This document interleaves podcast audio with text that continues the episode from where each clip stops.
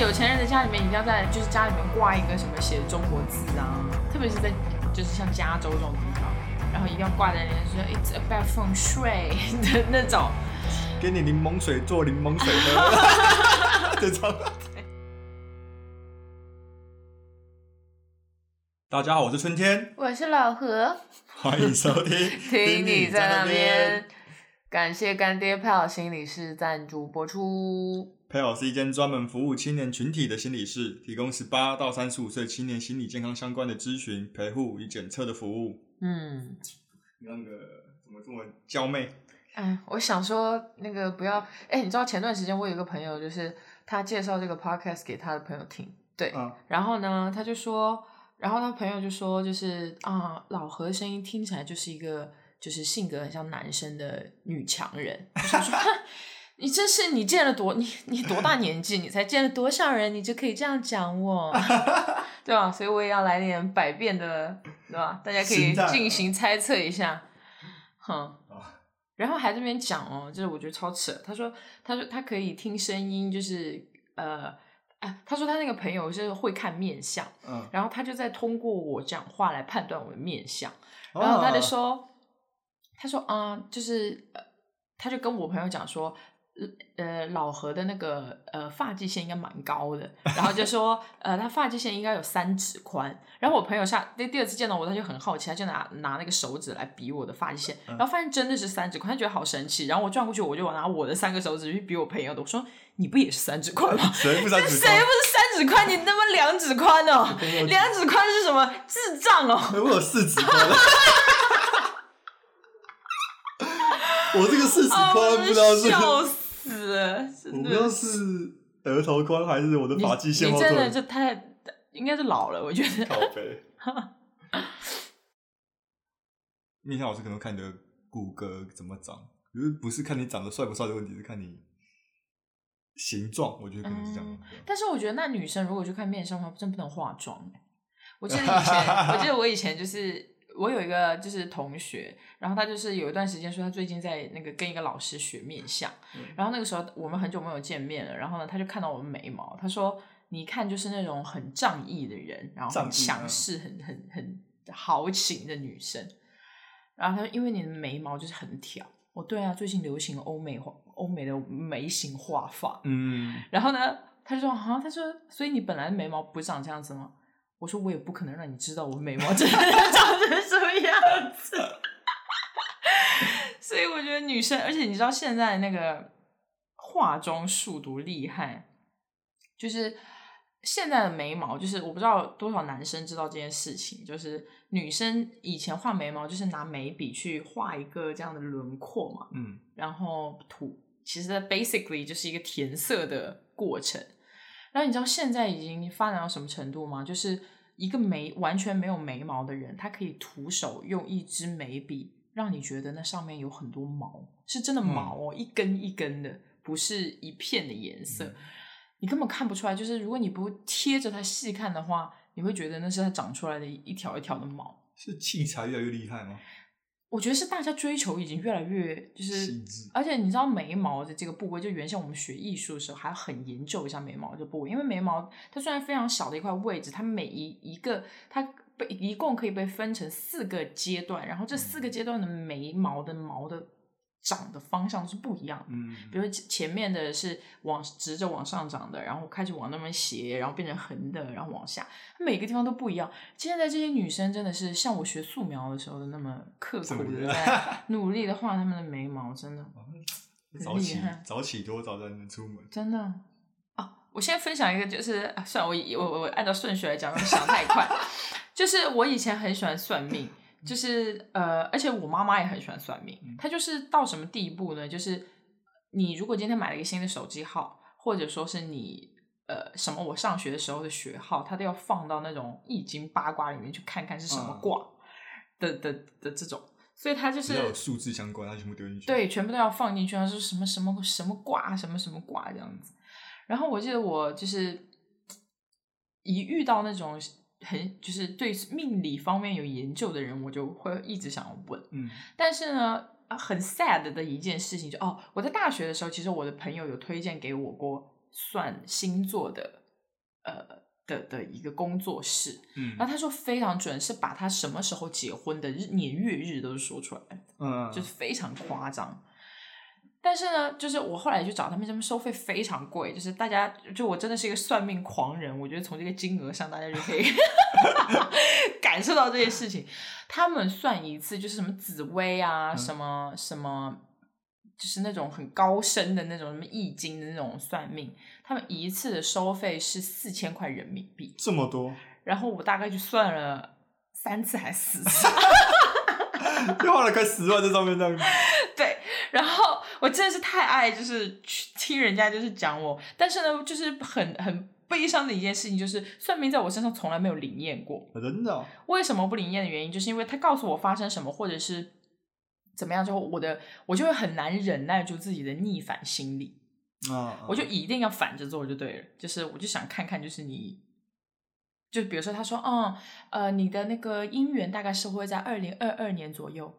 我也不知道为什么，就老子一定要在二零二二年之前结婚，哎、或者二零二零我就他妈当木头，对，我就要当绝缘体。对我就是觉得不行，所以所以我就是所以从来算命都没有准过。然后我就想到一件事情，就是前两天我妈妈传我一个就是微信，就是她传了一篇那种分享的那种文章贴，就贴帖文帖给我，她就说上面就讲什么，就是呃叛逆是什么，然后她的那个公众号的主体是一个讲佛教的。嗯，然后就在讲叛逆期，就是说句老实话，是我就是我看到他的这个主主体，就是他的这个载体是宗教之后，其实我也没有特别大的兴趣，我就没有太就是想要去看。然后我就跟他说，我说我晚一点看。然后我妈就说好，然后他就贴了中间的一段给我，就是什么，我可以念给你听啊，真的。我觉得我就是他，我虽然说我跟我妈关系不好，但是我真的觉得他，他说是这样写的：喜欢见到别人失败、出丑，喜欢制造争斗，总是喜欢扩大争端，甚至将更多无辜者裹挟其中。善于逆反的人，喜欢逆反的人，甚至可以面带微笑、举重若轻、旁敲侧击的把他的逆反意愿施加给他人，以致接受者会在暗示、教唆或者点拨之下被卷入冲突之中。然后我看一下，我就跟他回说：“我说哇，这简直是我。”然后我妈回了我一个不好意思，这也是我。然后我想说，哦，他是用什么算？他是他不是用算的啦，他就是在讲那个一个就是一个佛教的一个那种，他常常在贴文，嗯然后就是他发了一篇关于逆反这件事情的一个贴文，啊然后我就在说，然后我就觉得说，就是为什么算命在我身上一直不灵验的原因，就是如果我获得了一个人以他在某种程度上的权威身份来告知我的确凿信息的时候，包括规则啊、算命的信息啊，或者是什么东西一定是这样啊，我就会很想要去破坏它。嗯，所以我觉得这可能是算命对我来说一直不准不准的原因。简称反社会人格。对对对对对对，就很烦。朋友告诉我一个，因为我其实很没有相信，也不是说不相信，就是没有去了解，我是研究所谓的星座，因为大家都爱聊星座，就是说哦，破冰的话题很适合聊星座这样。然后可我就本身很没有了解，然后也是前阵才知道什么叫什么叫上升下升，然后金牛座上升是是好上升下升有下升这种东西吗？上升下什么下上上升哦，一般都讲上升和月亮。哦月亮，反正就是它的另外一边嘛，嗯嗯对对对，anyways，我也不懂哦，不要不不要杠哦，好吗？我们又不是科普台，我们是闲聊台。总之，可是我觉得所谓的星座还有统计的成分在里面，所以我觉得很难说它不准，我还可以勉强接受。可是前阵子有个朋友跟我讲说，身份证号的算命法，嗯，就是跟数字有关的嘛，对不对？对这个我也了解。我告诉你，我真是算命达人。我跟你说，可是我就觉得身份证号很，比如说他说什么身份证号有八代表你的财运不错，然后有一代表你比较坚韧有毅力，然后有二代表什么，然后而且不，嗯我们不是身份证不是九几码九买十码，就是会看，比如说你好多个八嘛，你就是妈发到不行，嗯或者你好多个一代表你的个性越怎么，就是可能有个倾向值，你越多这个数字，你可能那个部分就越明显。然后我就觉得身份证这种东西，不是有点太随机了因为毕竟啊不是，对啊因为每个人出生的身份证还不是做那种时间有规则性的。但是其实像是他们这种，因为我有接触过这种算数字的嗯，门派，哦对他们其实他们的说法是，就是呃，我们先从大的大的方向来说，意思就是说，这个世界上的任何一种符号，它都是一个咒。啊，所以说，一到十、一到九，准确的来说，这些数零到九好了，零到九这些数字一直在，就是过去的几万年一直在被人类反复使用，所以他们身上的能量是非常大的。嗯嗯，所以，如果你一出生就带着这一串符咒在生活，它对你一定会有一些影响。哦，对啊这样这样有说服到我，这样说，对不对？就感觉嗯，好像有点道理。好像有说服到我，有对不对有有有嗯，我赶快数一下我身份证有几个八，干两个几吧，两个都不多，就几个？哎，你知道吗？说起身份证字号，这是我和缅甸，就缅甸每一次就是会来嘲弄我们的一件事情，就是说，他说大陆的身份证，就是大陆的每个人都是记忆力天才，嗯，因为我们每个人都一定会记得的自己号码的，就是除了手机号之外嘛，就是身份证字号和我们的 QQ 号。嗯你知道 QQ 号是什么号？就我觉得 QQ 号这真的是一个非常荒谬的发明，但先不讲这个，他就每次说我们身份证，你们身份证字号几码？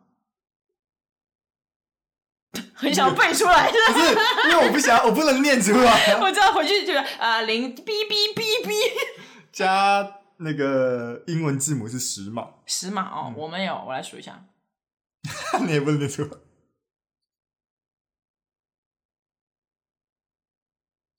十八码，十八码，呃，有加英文吗？没有英文字母，就全部都数字哦我们有的会有最后结尾，有的有的时候会有一个 X 或者怎么样，但是不加那个的话是十八码，我在就全数字。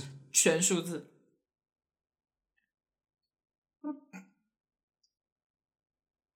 对，为什18码么为什？么需要到十八码？因为我们人多啊。可我刚算一下，你们十三亿，可是八个位数就是兆了。你们从一到十三 也不会，但是那上面需要包含的信息很多，就是你可以通过身份证字号看得到一个人的生日、他的性别，嗯。就是他的固定几码是什么。对对对，然后你的前面几码代表你的出生地点，嗯。然后呃，你还可以从身份证字号的头几码看得出你是出生在这里还是迁户到这里，啊，真的，就是它是一个非常所以可能充满了讯息的，你知道数字。所以会换码吗？因为如果你不可以。不，可是你如果说你说出生，比如说你出生在四川，嗯，然后你搬到重庆，如果你在那里入籍了，就会换码。哦，嗯所以是有可能会换码。对，哎、嗯我不知道哎、但是哦，也不会，因为我妈妈是出生在重庆，到了四川，她好像还是没有换，我不我不记得了哈，嗯好像身份证字号应该是一辈子都不会换的，她会记得你的你出生的地区、你的生日、你的性别，嗯还有一些随，其实随机的号码你算就是我们如果算，比如说我的生日一九九三零八二六，它就已经占了八码。嗯嗯，所以剩下，然后你开头的那几个又是固定的的话，其实你随机的几码还没有你们多。嗯嗯嗯嗯，你你知道我在讲什么？嗯因为我们也有我们区域就是前面的最前面的英文字母嗯，A 就是台北市，然后我是新北人。嗯，干嘛？你笑什么？你是自卑哦？不是，我不是自卑，是 因为我以前就住在台北市，然后一直以为自己是台北人。我有一天在填身份证之后，我就发现，哎、怎么大家都不跟我不一样？我我是，因为我们大家都在 A，那时候还小，也不知道 A 跟 F 差在哪。嗯他说，嗯，大家都是 A，我是 F，我是是不是差？我不懂。反正我就是第一次发现，哎、原来我不是台北台北市吓到。因为数字，好，那我给那我多少点被说服？数字确实跟他对不对？他跟了你一辈子哦，你要这样想。然后你不断的在输出这个数字，别人问你身份证字号代表你，代表你，他不断的在代表你。有一部分被暗示。对啊，那这样男生女生其实也蛮酷的，就是你一出来你就多个一，或者出来就多个二。对，而且像是像是这种东西，就是它跟信仰很像的一个事情，就是越来越多的人相信有八的号码代表有八的身份证字号代表你能挣很多钱或者财运很好，越来越多人相信这件事情，就会越来越灵验，对啊，对啊，对吧？嗯，两个，你现在几个？你数一下。一个一个十十八位里就有一个，天哪！我那是多难啊、到底我这辈子，但你的偏起来也很好。嗯好嗯，了，可能不一定完全准。那你有算过什么命？用哪一种方式？呃，我还有，我想想哦，前两天我有朋友到家里来，还在帮我看我的那个也是看我的那个什么紫微命盘，嗯，然后看到的第一个其实就哇，你偏财运很好哎，然后就想说什么，说我的子女缘很好，子女缘，对，就。是像你的那个呃，因为有一个 app 叫测测，然后它上面就是可以，哎，又开始搞夜配，没有哦，这不是夜配哈、就是它上面就是你输入你的生日之后，你可以看到你的什么。五行八卦、紫微，然后星座，就是它非常齐全的功能。那个，对、对，然后呢，你就可以看到，就比如说你的你的，它有几颗比较明显的吉星，好像嗯就是紫微星，然后有一个什么天天什么星，然后我那两个星都是落在子女宫，哦，所以应该是就是，然后我朋友就说，就说你就是你现在不要那么辛苦挣钱，就是好好生小孩，你小孩长大了，你根本什么都不愁。嗯 嗯，对，所以那个子女公司只会会有很多个子女的意思吗？还是说你子女缘很好？因为子女缘很好的意思，就是应该是跟自己的孩子关系不错吧。哦，并不或者说自自己对，应该数量不知道哎，但我也是蛮想多生几个。我好像跟你提过，我中的高中的数学老师，数学不教教只会斗数，哦，对对对，对，然后他讲了一段话，我就觉得蛮蛮有蛮好笑的，就是他说他的他结婚了嘛，然后他对紫微紫紫微斗数啊也有研究，他就算一算自己，发现自己的子女宫没有人，就嗯，是就知道自己不会有儿女，然后他就心他就灵机一动，嗯我要算一下我老婆的，我要去算他的子女宫有没有人，一算，呼，好像也没有。真的哦？嗯。这么准哦。哦，还有一个老师，这个经验也蛮蛮有趣的。后来去领养了一一个小孩，对嗯他可能还是想要有小孩，只是子女宫只能表现出你可能天生有没有，但是没有不不不妨碍你去领养嘛，他就领养。然后这一段有点好像是他有一天女儿还小，他就决定要跟女儿讲说他是领养的，并不是亲生的。啊，那个前提是因为我们老在讲一个数学题目，要讲很难，然后全全下面人全部都是一脸一头雾水，然后说老师跟我们说啊，算了啦，时候还没到，就是老师跟我们这样讲，就是啊，时候还没到，就教这个听不懂就是听不懂。嗯他说，他就突然有感而发，他那个女儿的事情。他说，他有一天就叫女儿过来，来坐爸爸腿上，然后女儿过来就是边边坐，然后因为小女孩肯定很可爱，就边玩爸爸，像玩他的胡子什么的。他说，我还跟你讲哦，你不是亲生的，你是领养的。然后女儿就，嗯，什么是领养？然后我说，嗯，看来时候还没有到，就是你再解释他也听不到。对，所以老师当下可能看我们这群表情，就是啊，数学数学不会啊，时候还没有之到。后 还没到。天哪，好可爱啊！这老师很不错哎，我觉得啊什么都有在教，就没有教。可以一起喝酒？真的。对吧？所以他就是他的专长就是紫微斗数，然后那个算命那段，我觉得印象深刻，就是发现自己没有子女宫，没有人，然后马上去算一下老婆的有没有人。真的。还有什么算命的方法？鸟挂你有算过吗？哎、我有在那个夜市看到，我很想去，但是大哥拉着我，他就是大缅甸那天跟我去的时候，他就是走在那个路上，他就是他说你看那边有那个呃鸟算命，我说啊真的哦，然后他他也没问我要不要去，然后最后快走的时候，我说我想去，然后他就拉着我往前走，他就一边问说啊你要去了你要去了，然后根本就没有把我要去 这件事情放在心上，他就是只是径径直的走过了他，啊要去啊好啊好啊我们去啊，然后就走了，我想说啊。不是过了吗？我说，所以你根本就没有想要带我去算那个命。他说，谁要到这种地方来，就是跟你这边算一百块，让鸟这边啄啄啄。鸟也是有灵性的我觉得鸟算命这件事情，就是随机性真太大了。这鸟跟我能有什么关系呢？嗯，还是它是什么神鸟？神鸟，神鸟凤凰。那我也可以哦。但是很奇怪的就是，就是我觉得鸟有灵性这件事情也不不无可能哦。我就突然想到，就是我的干我的干妹妹，就是我干妈的女儿，她家里就是养了一只鸟，那只鸟跟他们关系真的是亲近到一个不行。嗯，就是我妹妹或者是他们一回家就轻轻的一下，它马上就停到你肩上来了。嗯，然后就是贴在你肩上，就是一整天都会在你肩上，然后吃吃东西，你就这样喂它，然后一直就是很小很可爱的一只鸟。鸟，所以鸟卦没有试过。你有试过吗？我没有，但因为可是我每次经过都会想要看一下这个鸟怎么动。我收回算命不准这件事情的这句话。唯一我有算命准过的一次，就是去算那个就那个瓦杯，哇，不会，嗯，你是抽签？抽签嗯哦，对，，抽签啦。然后抽签不就叫瓦杯吗？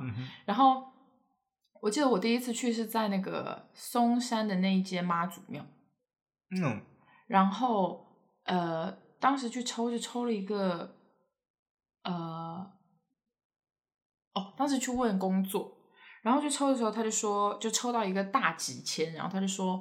呃，你要问什么？我说我要问工作。他说，嗯，他说，呃，你你是具体什么问题？我说我什么时候能挣钱？然后那个解签的人就说，他说，哦，他就讲了一个什么，反正那个诗的意思，因为它都是诗句那种然后那个诗句其实它也不是那么复杂，你也看得到什么什么初春来时怎么怎么样，我忘记了。然后呢，一然后那个人就说，呃，等到明年春天就会有新的机遇。那现在剩两个月，不是啦，那是很久之前，去去年了，嗯差不多也就是你看我我现在的这间公司，也就是三四月份嗯，成立开始做的嘛。嗯然后后来我就又去了一次，就是我这一次再来台湾的时候，就又去了一间妈祖庙，是好像是在淡水的那一间，嗯很大间的那一间。好，然后我就又去摇那个签，然后那个这次的签呢就说，呃，反正他那个诗句也是就是解出来的意思，就是说漂洋过海来了很。很远很远的地方来求事业的发展，虽然现在还没有什么基础，然后呢，就是只要你坚持，凭着一张嘴，还是会有，就是还是会有很好的发展怎么听起来。怎么听起来很离很离我就说谱哇，然后太厉害了吧，你知道吗？太厉害。然后我就一直在跟缅甸说，我说妈的，我真的跟妈祖很有缘，就是我以后遇到什么我就去问他，而且他那个瓦布威的那个，我真的觉得那个几率很小。连三次，对啊，你要连续三次圣杯，你才嗯能去抽那个签嘛，嗯是不是？嗯嗯对，然后你抽到那个签之后，还要再瓦威一次，问他说是不是这一只？嗯，我觉得真的不准都难，真的推荐大家。这是我唯一的，就是算命觉得哇，好准，而且很具体你耶，对对啊，啊，就是让人会觉得惊吓到的那种准。对嗯，我忘我好像去那个，啊糟糕，我忘记我去哪里，应该是行天宫吧？对，还是哪一间我忘记，反正我就问问我的课业。嗯。啊，因为那个时候在那个啦，那时候在工作，然后就想问说，我应该要回去把我课业完成，还是要继续做这个工作，这样就好。然后那个签就，他说来是急签，但是那个内容有点像是你要随你的心去做事，你就会成功。那我想想，嗯，我还是想要去把论文写一写，然后就把工作辞了，到现在也还没写完。你是不是骗我啊？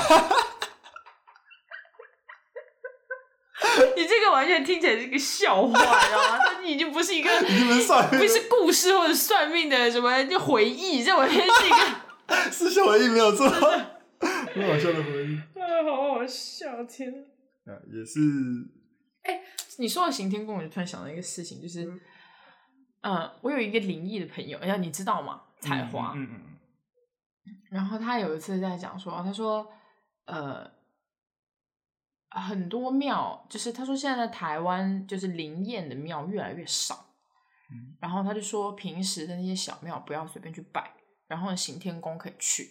他说还有一个是什么宫我忘记了，他说。呃，那间现在也慢慢的没有那么灵验了，因为好像里面只是只有只有住一只鲤鱼精。我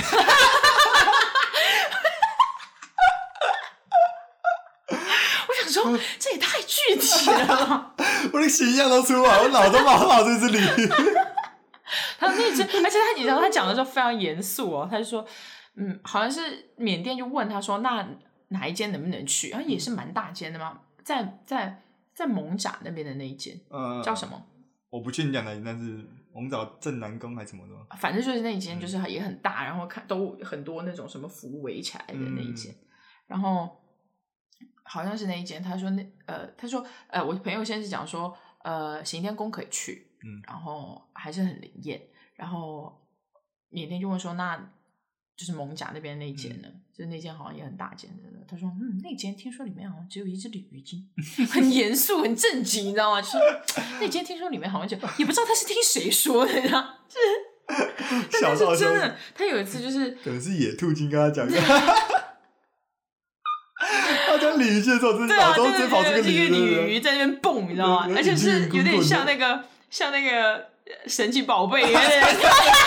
眼睛眼滚滚的，对，他嘴巴很嘟，对，真的皮他皮他。我觉得，我觉得神奇宝贝真的是，就是真的是让大家对于很多动物或者很多种类都有了一个固化形象。对对。比如现在大家提到鲤鱼，都不会想到在水里游的鲤鱼，都一定是想到在地板上弹的鲤鱼。皮他皮他。对，好好笑，天哪！哎，那个就是一个网络的文章，我看到，我想跟大家分享一下，蛮有意思的。那是一个美国的不大的城城镇的一个十字路口。嗯，因为美国，因为我没有住过美国，但美国有很多那种一整排都是房子，然后进入那一整排房子前面可能就有个 Y 字路口，也不到十字。嗯嗯。然后就会有很多社区嘛。嗯。然后在那个 Y 字路口的时候，就有很多人那边就有一棵树。嗯。然后很多人在那边丢垃圾。嗯。就往那个树丢，然后就堆满了垃圾，然后也有人在那边卖毒品。就站在那棵树下，然后在车里边旁卖毒品，然后而且就是什么人都卖，可能也卖小孩这样。然后那棵树的正对面就有一户人家，他可能就是最就是那个社区最靠近外置路口那户。嗯，他就每天都目睹这样的事情，就是有人在卖毒啊、丢垃圾啊，然后互相攻击啊，很多打斗事件啊。他有一天就突发奇想，就把那些垃圾都清了，就自己清，然后放了一尊。佛像上上去，对哦，他一开始也不是说没有帮人家清过的，他也是清了好几，因为毕竟很靠近嘛，他可能就觉得不不干净不卫生，还是会清。可是每次清，然后很快就又堆满垃圾。嗯，他这次就清完之后，他就丢了，他就不是丢了，丢了不知道，他就 安 不会吧？他就安了一个，哎，丢丢丢，他就安了一个佛像在上面，对，那个佛的样子有点像日本的什么石菩萨那种感觉，嗯，对，不是那种很。很庄严的大佛是弥勒佛，他就是那种石菩萨、地藏地藏菩萨那种，他就放在那，然后就就是那棵树下再也没有人丢垃圾，哦，然后他就觉得啊蛮好的，然后他过了几天他就一直观察，他就过几天之后开始在那个有花佛像前面就有花，对，或是有蔬果，然后他有一天早上起来发现，就有人把那个佛像放在一个台子上，他觉得哦。就是可能大家经过人，就是原本看见原本在那边卖毒啊、丢垃圾的啊，可是现在大家也不在那边丢，可能要你要丢垃圾，看到没有尊佛，可能就是不不丢了嘛。这是还蛮容易可以想，可是他没想到，就有人将放一个台子在上面，就把特意放了一个台子，然后把佛放上去。然后过不久就看到那个佛上面就有人帮他建了一个小木屋，嗯，然后就把佛放进去加台子，然后小木前面也放了个小桌子，就是其实都不大，就是我上次讲小木屋，但大家想想就。其实就半棵树的高度，嗯嗯嗯，然后就把佛放上去，然后小孩子也可以钻进去窝在里面这样。然后那边自从放了那个佛之后，那个整个环境就变得很干净，然后也没有在那边贩毒。然后就觉得，我当时看那个文章，我就觉得，我不确定美国人对于佛的印象是什么，但是我觉得起到这个作用还蛮好。嗯，他们肯定没有对他求事情，可是看到一尊佛在那，就觉得啊，佛教其实。在欧美国家的概念当中是比较高级的信仰啊，真的，对，就是比较有钱的人家里面，你装逼才是佛教 对，就是在有钱人的家里面，一定要在就是家里面挂一个什么写中国字啊，特别是在就是像加州这种地方，然后一定要挂在脸上说 It's a bad feng shui 的那种，给你柠檬水做柠檬水喝，这种，对，然后就是所以。然后，因为西方也比较流行，就是冥想啊，嗯，然后瑜伽呀，这些多多少少其实都跟宗教有关嘛，嗯，所以就是也就是这个样子。他们倒还没有，就就是，但是可以想象，如果你真的放一尊佛像在那里的话，就大家多多少少还是会尊敬一点，对，嗯，很好，对。哎，你知道有一次超扯的，就是我们走在东区的一个街头，然后呢，就看到那边有一个一个小小的。就是居民楼上面有一块空地，小小的空地在东区，然后就那个进去的那个入口那个墙壁上贴了一张纸，不要乱停，神明在看。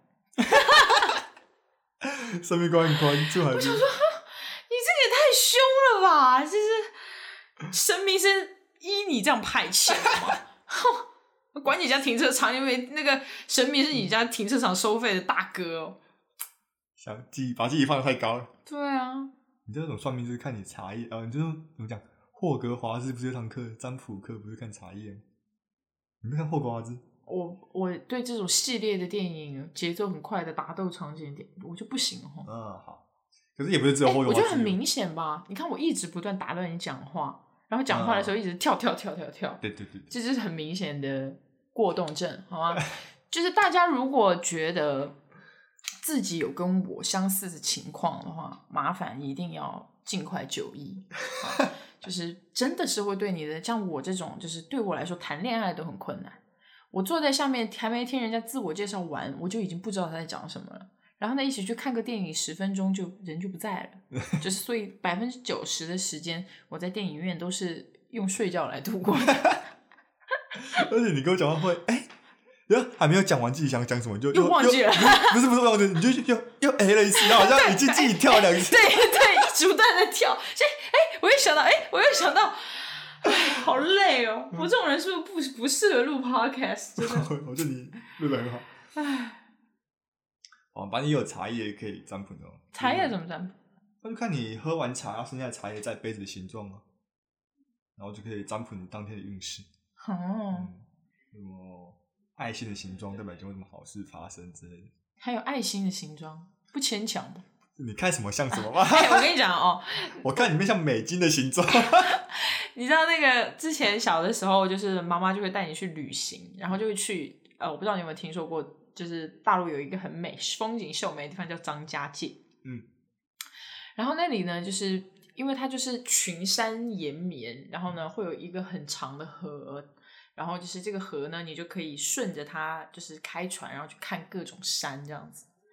然后那个山呢，因为就是每一艘艘船上都会有一个向导嘛，嗯然后向导就会给你介绍我们现在到了一个什么什么什么地方，这个地方怎么样，他就会给这些山取很多名字，按照这个山的形状，嗯，什么大佛坐卧啊，什么呃观音嬉闹啊，就是就是这种名字。然后说你看那里像不像一个巨大的佛？我想说，就有点牵强。真的，而且就是你一直持续待在那种地方的时候，你就会觉得就是看什么都不像。嗯，一开始的时候，如果比如说你今天偶尔突然去一趟野外，然后看到那座山，然后就说：“哦，你看那个山好像一个小乌龟哦，嗯对吧？”你要是看到一百座山在那边，然后告诉你其中的一个像大佛、嗯或者像一个什么仙女，你就觉得说听你在那边放屁。可是龟山很像乌龟，倒真的，对，是真的。那个看什么像什么，看那个，想什么像什么。你想要星座也是啊，你看大熊星座，熊熊在哪？而且你知道吗？就是那些星座，他们说他们，比如说什么什么蝎子，你知道蝎子多难画，然后组起来就只有那几个星星，然后你就非要说它像蝎子。每个星座都可以像蝎子，好吗？只是它姿势不一样而已。生气的蝎子，对，妩媚的蝎子对，刚生出来的 baby 蝎子，两颗星星，真的哪有？这这大熊星啊，好了，我座，们还是不要就是污蔑人家古人的智智慧慧。哈，是是有像有像的，有像。有像。自己牵强了。而且你知道，就是我每次觉得很好笑的是，我就一直在跟缅甸说，我说我也去可以可以去开一个算命节目，因为你想哦，全球四十亿人，一共只有十二个星座，嗯，然后呢还有上升、月亮、太什么太阳、金星嗯各种。你其实只需要坐在那镜头面前说：“哎呀，就是说的具体一点。哎呀，最近，嗯、天蝎座腰可能会有点痛哦。天蝎座里总有腰痛的人吧？就是 他们就会觉得哇，好准哦。嗯，水瓶座这个月可能要注意一下脱发的问题。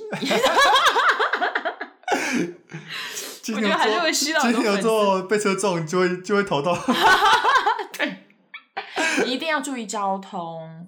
呃，然后金牛座的话，可能会比较倾向，呃，都会遇到比较多的交通的状况。嗯，大部分的金牛座在通勤上花费的时间都会比较多，在这一年到两年的时间，你就听起来就哇，牛逼，对吧？呃，二十五岁到三十岁的狮子呃狮子座，最近不要太常熬夜哦。妈这个年纪就是在熬夜啊。没有没有没有没有，我们不要，没有没有，还是很准的，很准很准。